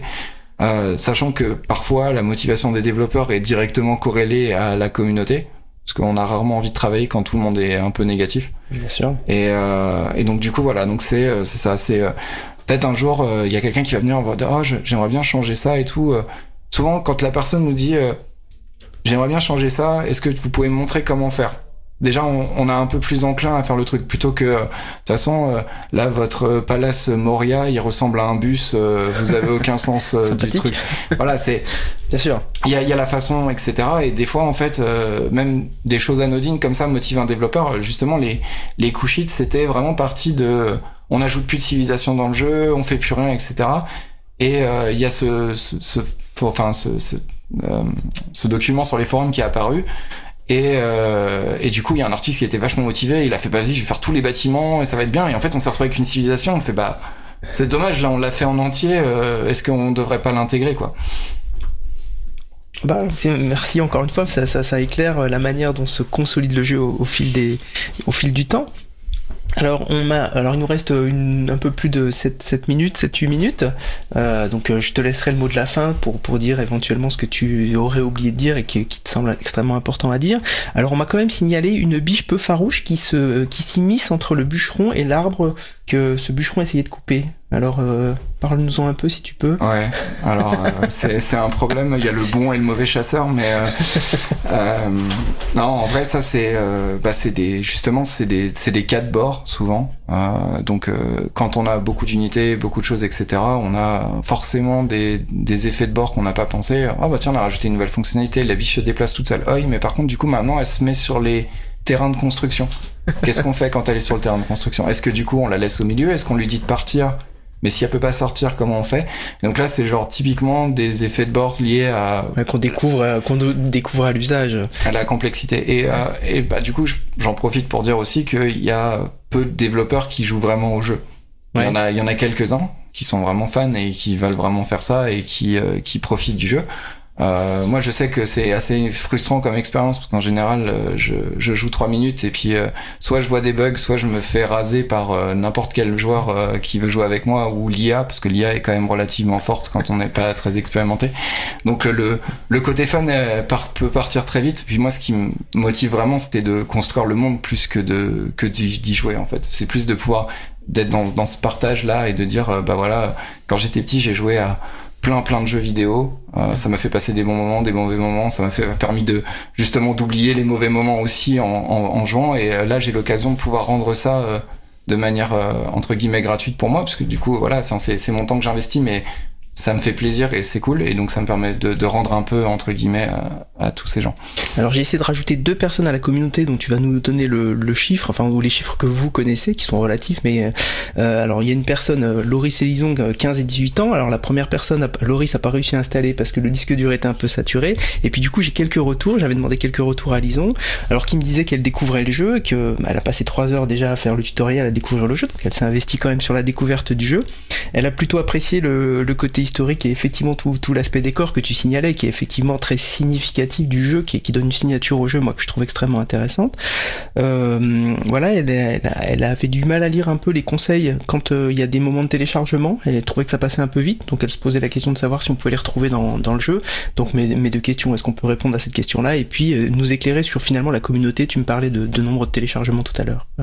Alors, euh, du coup, pour répondre à la question sur les, les tips du, donc les, les astuces du jeu, euh, ils ne sont pas, enfin, il n'y a, y a, pas actuellement de moyen de passer les astuces pour les voir toutes. Euh, par contre, du coup, le jeu est open source, donc euh, si vous voulez aller chercher, vous pouvez les trouver. Ce sont des fichiers euh, texte qui sont dans Parfait. les dans les assets du jeu, et donc il y a moyen d'avoir d'avoir des choses. Ce qu'on ne peut pas faire sur un, un, un, jeu privateur, puisque le code est fermé. Mais c'est une très très bonne réponse. Merci.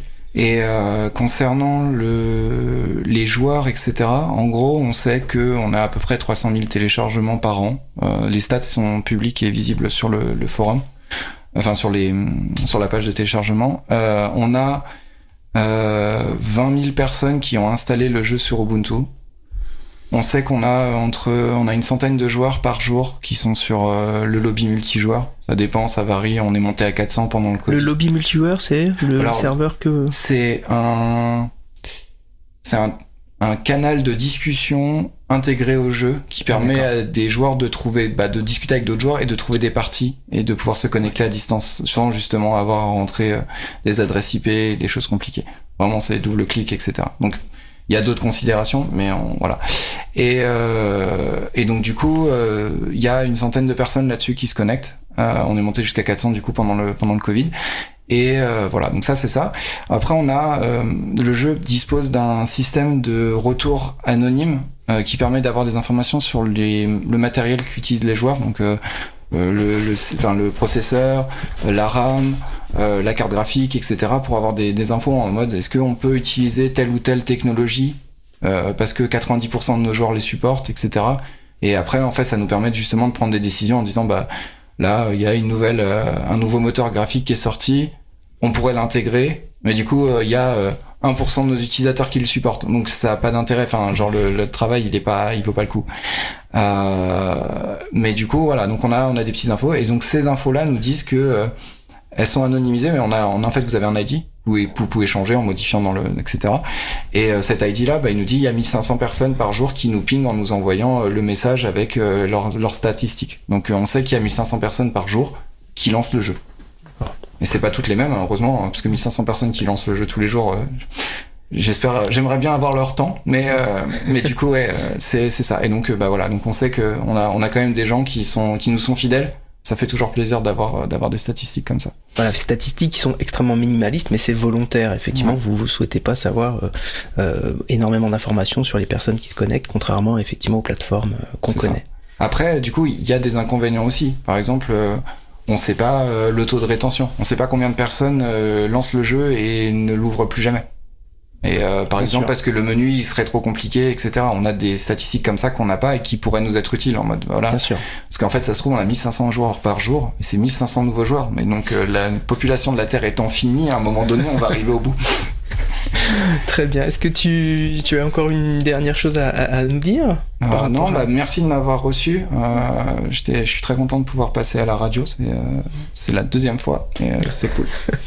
non, mais en tout cas, c'était extrêmement intéressant. Il y avait plein plein de sujets euh, que je ne soupçonnais pas aborder, que je ne pensais pas aborder pendant, pendant le cours de l'émission. Je repasse la parole à, à Étienne. Merci. Bah, je vais rejoindre Laurent pour remercier Stanislas. C'était très intéressant à écouter. C'est toujours passionnant en fait d'écouter des gens parler de, de, des projets qui les animent et qui les passionnent justement pour utiliser ce terme.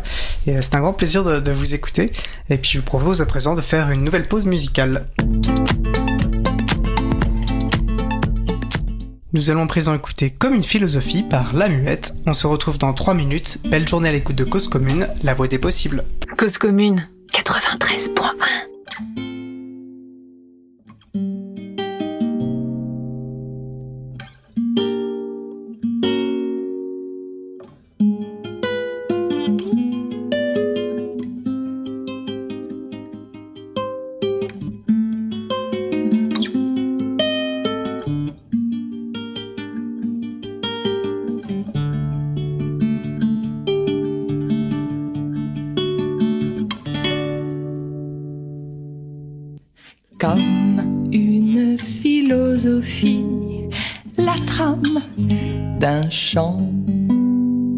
par-delà la route, un chemin battu à mort, quelques lignes sur la feuille d'un arbre.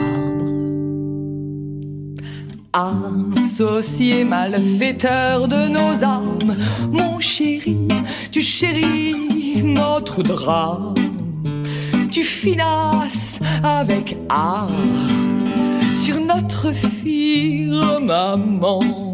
Tu épouses la courbe d'un temps qui, odieusement, a bouffé le beau cœur des amants. Comme une philosophie, la dame d'un camp, fleurissant les oreilles du vent la voix est sans issue de discours, tous tes mots parlent d'amour. Associé malfaiteur de nos âmes, mon chéri, tu chéris notre drame. Sauras-tu admirer ma cambrure et mes charmes? Au toucher d'une main masculine? Te dira décline. Tombe donc dans le trou, par toi-même creusé, inaugure ton fossé sans s'appelle Fouler la femelle, me vaudrer dans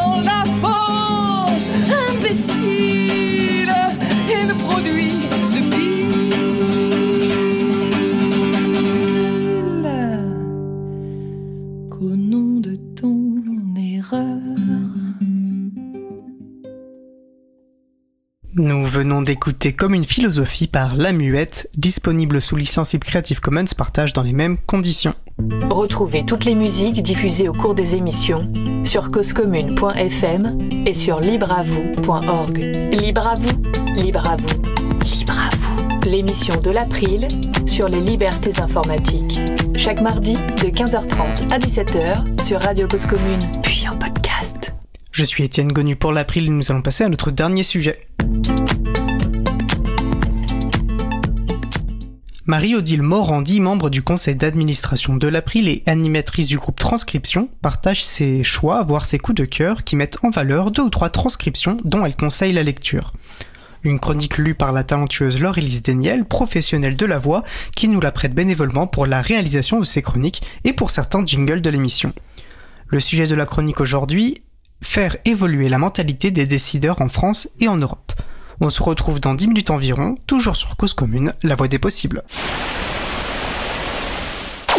Bonjour à toutes, bonjour à tous.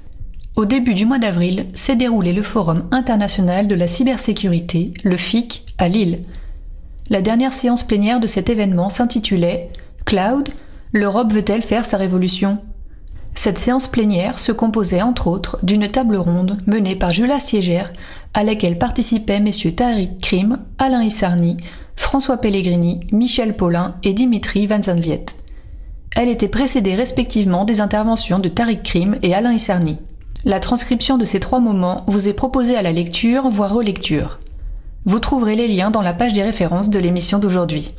Tariq Krim est entrepreneur, pionnier du web français, spécialiste de la géopolitique du numérique. Alain Essarni a récemment été nommé à la direction du fournisseur de cloud français, NumSpot, qui entend proposer prochainement un cloud de confiance.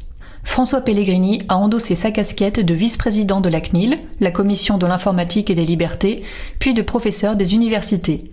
Michel Paulin est le directeur général d'OVH, entreprise qui propose des prestations de cloud. Dimitri Van Zanviet est le chef des systèmes d'information des chemins de fer néerlandais, il intervient en anglais. Ses propos ont été transcrits puis traduits par le groupe Traduction de l'April. Le sujet du cloud est essentiel. Encore faut-il définir ce que c'est et quels sont ses intérêts. François Pellegrini nous rappelle que le cloud, c'est l'ordinateur de quelqu'un d'autre. Cessons de parler de cloud sans ordinateur, dit-il.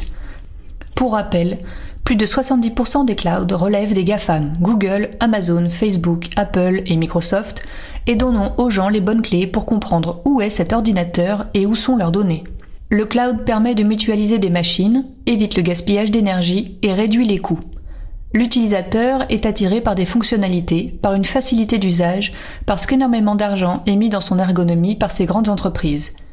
Il permet le passage à l'échelle, une certaine flexibilité, une certaine sécurité, ces gros acteurs pouvant y consacrer de l'énergie, en tout cas celle qu'ils souhaitent. Le cloud rend des services mais rend aussi servile. Le service peut coûter de plus en plus cher, voire risque d'être coupé, sans compter que sortir de certains clouds devient difficile. Les législations extraterritoriales auxquelles sont soumis ces fournisseurs américains peuvent les contraindre, sans que leurs clients en soient informés, à transmettre au département de la justice des données potentiellement stratégiques. Une arme économique redoutable, et on parle même de guerre par le droit. Chaque entreprise doit connaître le niveau de confiance qu'elle peut accorder concernant l'utilisation de ces données afin de définir une stratégie. Mutualiser, mais jusqu'à quel niveau? Bénéficier d'économies d'échelle, mais rester dans un périmètre qui lui garantisse la maîtrise de son patrimoine informationnel et de ses services essentiels.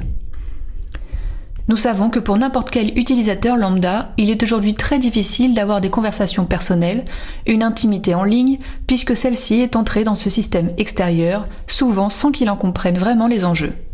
Les acteurs de droit européens ont une conception du rapport à la donnée totalement différente de celle des écosystèmes chinois ou américains.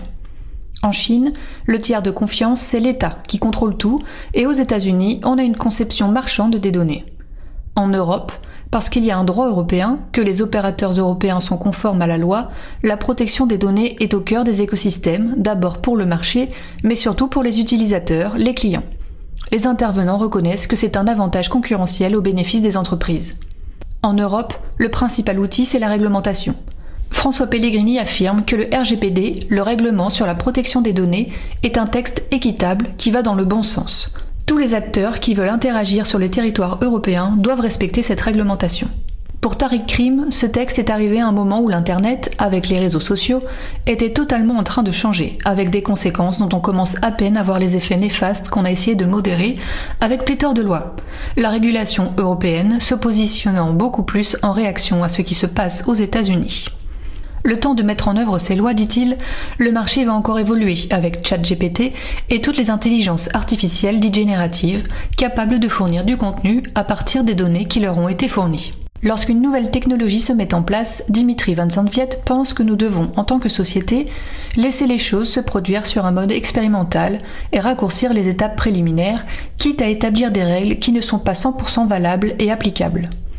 On entend volontiers parler du retard technologique des Européens, et, pourtant, les compétences ne manquent pas. Historiquement, notre continent a été extrêmement productif avec des ingénieurs inventifs. La contribution de l'Europe a été essentielle à ce qu'est devenu l'Internet. Bon nombre d'innovations dans le monde du numérique viennent de la France et viennent de l'Europe. Linux, le web, le MP3 pour la musique, le protocole de communication sur Internet IRC, le langage Python, et la liste n'est pas exhaustive. Ces innovations, pour des raisons politiques et économiques, n'ont pas été déployées en Europe et ont été reprises par d'autres acteurs ailleurs. Un état des lieux montre qu'actuellement, de nombreuses sociétés bâtissent des briques technologiques dans le domaine de la cybersécurité, dans le domaine du cloud, dans le domaine du logiciel. Donc les talents sont là, les compétences et les capacités sont présentes, reste à définir des politiques qui mettront en mouvement les différents acteurs. L'identification politique de ces sujets est nécessaire. Les intervenants attendent un changement de mentalité de nos décideurs. Ceux-ci doivent se défaire de leur mentalité de coloniser, se débarrasser de leurs préjugés injustifiés, les portant à croire que les produits importés sont toujours de meilleure qualité que les produits locaux. Les plateformes sont construites ailleurs, on va bâtir dessus, mais on ne les remet pas en question. Les initiatives françaises et européennes existent, il faut les financer de façon à intensifier la recherche, favoriser l'innovation et augmenter la qualité des produits. Une stratégie dans la durée doit être pensée avec des moyens opérationnels dont la commande publique, les administrations étant de grands prescripteurs, mais aussi la commande des grands groupes. Favoriser les achats de solutions technologiques auprès des petites et moyennes entreprises européennes pour leur permettre de vivre et se développer est une nécessité pour les intervenants. Le sujet du logiciel libre est abordé. Monsieur Issarni se montre agacé, voire frustré, de constater que ce sont souvent les solutions libres qui guident l'état de l'art, mais on préfère aller acheter le produit sur étagère. Beaucoup de décisions sont prises uniquement sur le critère d'immédiateté. On a besoin de quelque chose, on le veut tout de suite. Si on veut créer de la valeur, donc des services de qualité, il faut intégrer des composants de qualité. Il faut arrêter le culte de la simplification où on appuie sur un bouton et tout va se faire de manière magique. L'Europe possède la potentialité de fabriquer des choses complexes et cependant simples pour les utilisateurs dans le respect d'une certaine exigence de qualité. Dans le libre, on est face à des petites structures, des TPE, pas toujours en mesure de fournir à la fois le produit et les services et pas toujours facile à identifier. Et pourtant, cela permettrait de leur attribuer des financements de façon à les aider à progresser, à fournir un meilleur service à leurs clients, c'est-à-dire faire leurs preuves, notamment les plus jeunes. Le libre est un facteur de puissance économique considérable. Encore faut-il comprendre son modèle économique, le favoriser, savoir bénéficier de l'effet levier des communautés. Tout le monde est convaincu, in fine, que le coût sera moindre. Quand on investit dans des briques libres, on protège le patrimoine informationnel, on investit dans la durée. Faire émerger des alternatives libres nécessite de la volonté. Tariq Krim rappelle que la majorité du code des logiciels libres, bien souvent inventé en Europe, dépend désormais de fondations de droit américains, ce qui devient un avantage commercial. Il souhaiterait qu'un travail soit engagé pour une relocalisation de ces fondations en Europe. La réindustrialisation est un objectif que tout le monde a compris. Avoir perdu l'acte de fabrication, c'est avoir perdu une source de connaissances importante réindustrialiser permettra ce savoir de revenir. Cela se fera en tenant compte de nouvelles contraintes dont l'écologie, la question des déchets. Un vrai défi pour les jeunes ingénieurs qui devront construire tout un ensemble de choses nouvelles, de nouvelles chaînes de valeur. Un sujet de préoccupation, et non des moindres, concerne aussi la géopolitique avec la protection des infrastructures, et en particulier les câbles sous-marins transatlantiques qui permettent l'accès aux services. Il est rappelé que l'Internet ouvert s'est construit et ne peut fonctionner qu'avec la coopération de l'ensemble des acteurs en confiance. C'est un joyau à préserver au-delà du business, au-delà des cultures et de la politique. Le constat est unanime. Aujourd'hui, il n'y a pas assez d'ingénieurs en Europe, le recrutement est un problème. Nos scientifiques et nos ingénieurs essaiment dans les meilleures entreprises du monde où qu'elles soient. Il faut inviter les jeunes, particulièrement les filles, à aller vers les sciences dès avant le lycée. On a besoin de tous les talents. Un profond changement d'état d'esprit global de notre société est indispensable. Il faut sortir de l'image du geek à capuche. Il faut ensuite retenir ces talents, investir dans les universités pour faire en sorte qu'il y ait plus d'informaticiens, avec plus de mixité, des doctorants qui auront intérêt à rester sur le territoire européen, sachant que la question de leur rémunération reste cruciale. Il faut aussi mettre en œuvre des solutions pour retenir les entreprises, qu'elles ne soient pas rachetées plus tard par des entités tierces. Ne soyons pas défaitistes, l'Europe n'a aucun retard, elle possède les atouts pour construire de la valeur commerciale, de la valeur technologique et de la valeur stratégique des personnes et des entreprises compétentes sont à l'œuvre. Nos décideurs doivent en tenir compte et favoriser l'apport qu'elles peuvent offrir au bien commun, aux intérêts de la France en tant que pays ou de l'Europe en tant qu'union politique.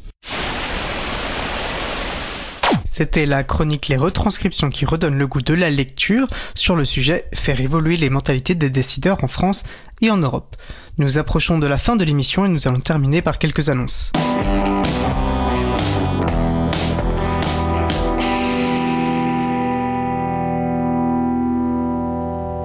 Vous étiez déjà avec nous en début d'émission, vous avez entendu euh, l'appel de Guy pour euh, à, défendre le, chiffrement dans sa, dans sa nouvelle chronique.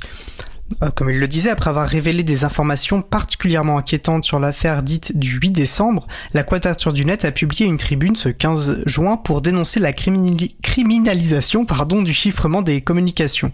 Et au-delà de ça, une alerte sur une pratique politique et judiciaire qui, au nom de l'antiterrorisme, quand ce n'est pas au nom de la pédocriminalité, revient in fine à remettre en cause l'exercice même des libertés informatiques dans leur ensemble. Face à ces importantes menaces contre les libertés informatiques, l'April, comme 130 autres personnes physiques et organisations, ont signé cette tribune pour faire front. Jeudi 29 juin, nous vous invitons à découvrir les coulisses du Chapril, la contribution de l'April au collectif des hébergeurs alternatifs, transparents, ouverts, neutres et solidaires, euh, présentation en vidéoconférence via Big Blue Button de 21h à 22h30. Pierre-Louis Bonicoli, animateur du groupe, vous présentera le fonctionnement du Chapril et répondra aux questions. D'autres personnes qui participent au Chapril devraient être présentes. C'est bien sûr ouvert à toute personne, pas forcément membre, sans avoir besoin d'être membre de l'April. Vendredi 30 juin, nous vous proposons de participer à notre réunion pour échanger sur le bilan de la saison 6 et préparer la saison 7. Et oui, la saison 6 arrive bientôt à sa fin, notre dernière émission est le 4 juillet de mémoire. Cette réunion aura lieu vendredi 30 juin 2023 euh, de 10h30 à midi, euh, à midi maximum, et sera ouverte à toute personne qui le souhaite. Elle aura lieu elle aussi à distance en utilisant le logiciel libre Big Blue Button. Et si vous, voulez, si vous voulez nous voir en vrai, c'est bien aussi, l'April propose un apéro ce même 30 juin, vendredi 30 juin à partir de 19h dans nos locaux situés dans le 14e arrondissement de Paris. Événement ouvert à toute personne. Je précise toutefois que le local se trouve en demi-sous-sol et on y accède par un escalier de 4 marches et que les toilettes ne sont malheureusement pas accessibles en fauteuil roulant. Après on verra en fonction de la météo si peut-être on essaie d'organiser ça en mode pique-nique, mais tenez-vous informés sur le site de l'April ou sur l'agenda-du-libre.org, agenda-du-libre.org que je vous invite à consulter pour trouver des événements en lien avec les logiciels libres ou la culture libre près de chez vous ainsi que les, des organisations locales qui font vivre le logiciel libre sur leur territoire. Notre émission se termine. Je remercie les personnes qui ont participé à l'émission. G, Laurent Costi, Stanislas Zolcini, Marie-Odile Morandi, Laure-Élise Daniel. Aux manettes de la régie aujourd'hui Thierry Olville, accompagné de Mélène Desno et Magali Garnero. Merci également aux personnes qui s'occupent de la post-production des podcasts, Samuel Aubert, Elodie Daniel Giraudin, Languin, Julien Haussmann. merci également à, à Olivier Gréco, le directeur d'antenne de la radio. Merci aussi aux personnes qui découpent le podcast complet. Euh, excusez-moi. Merci également euh, à Quentin Gibaud qui découpe le podcast complet euh, en podcast individuel par sujet. Vous retrouverez sur notre site web libreavou.org toutes les références utiles ainsi que sur le site web de la radio causecommune.fm. N'hésitez pas à nous faire des retours pour indiquer ce qui vous a plu, mais aussi des points d'amélioration. Vous pouvez également nous poser toutes questions et nous y répondrons directement ou lors d'une prochaine émission. Toutes vos remarques et questions sont les bienvenues à l'adresse contact at libravou.org. Nous vous remercions d'avoir écouté l'émission. Si vous avez aimé cette émission, n'hésitez pas à en parler le plus possible autour de vous et à faire connaître également la radio Cause Commune, la voix des possibles. La prochaine émission aura lieu mardi 27 juin en direct à 15h30. Notre sujet principal portera sur les solutions libres d'apprentissage et d'enseignement en ligne. Rendez-vous donc mardi 27 juin et d'ici là, portez-vous bien.